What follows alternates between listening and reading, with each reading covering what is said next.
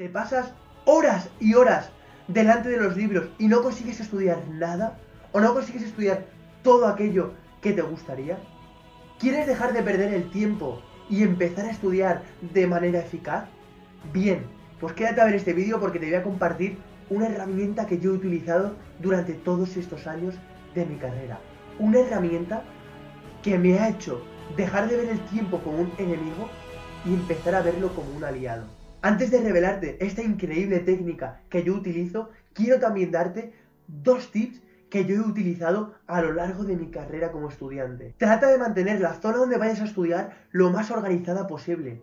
Pues como diría Abraham Lincoln, si tuviese 8 horas para talar un árbol, dedicaría 7 en afilar el hacha y tan solo una en cortarlo. Segundo tip, busca un ambiente donde estudiar que no sea ni demasiado relajado ni tampoco demasiado cómodo. ¿Por qué? Si es muy relajado, como por ejemplo el sofá o la cama, al final nos vencerá la pereza y terminaremos por dormirnos. Sin embargo, si es todo lo opuesto, o sea, es un lugar incómodo, destinaremos todo el tiempo a pensar en lo mal que nos encontramos, en vez de dedicar todo ese tiempo a estudiar. Un plus que os quiero dar en este apartado es colocar algo de aroma, algo de preparaciones. Yo, por ejemplo, coloco incienso y la verdad que me hace que el foco de atención sea mayor sobre los estudios. Aquí cada cual tiene que barajear un poco con lo que a él le viene bien o con lo que a él le gusta. Pero bajo mi punto de vista, el incienso es clave en mis estudios. Tercer tip que voy a enlazar con la técnica y es, ¿realmente crees que apagar tu móvil es necesario e imprescindible para ser más productivo en tus estudios? Permíteme decirte una cosa, pero estás en lo incierto y ahora a continuación sabrás por qué. Pero mientras tanto, te voy a decir que el móvil has de dejarlo en modo avión, pero no te separes de él. Ahora bien, ha llegado el momento de revelar esta increíble técnica que yo utilizo para estudiar. Y para ello debemos recurrir a la ciencia, pues hay estudios que corroboran que el máximo punto de eficacia y de foco de atención lo encontraremos a los 25-20 minutos aproximadamente después de estudiar. Con esto podemos trazar una cosa. No sé realmente si se está viendo bien, pero es una especie de montaña.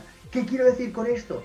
Que realmente donde alcanzamos el mayor pico de activación es aquí arriba, justo aquí arriba. Pero como veis, esto no se mantiene, sino que también después desciende. Entonces, aprovechando esta información, podemos trazar un increíble planning de estudio.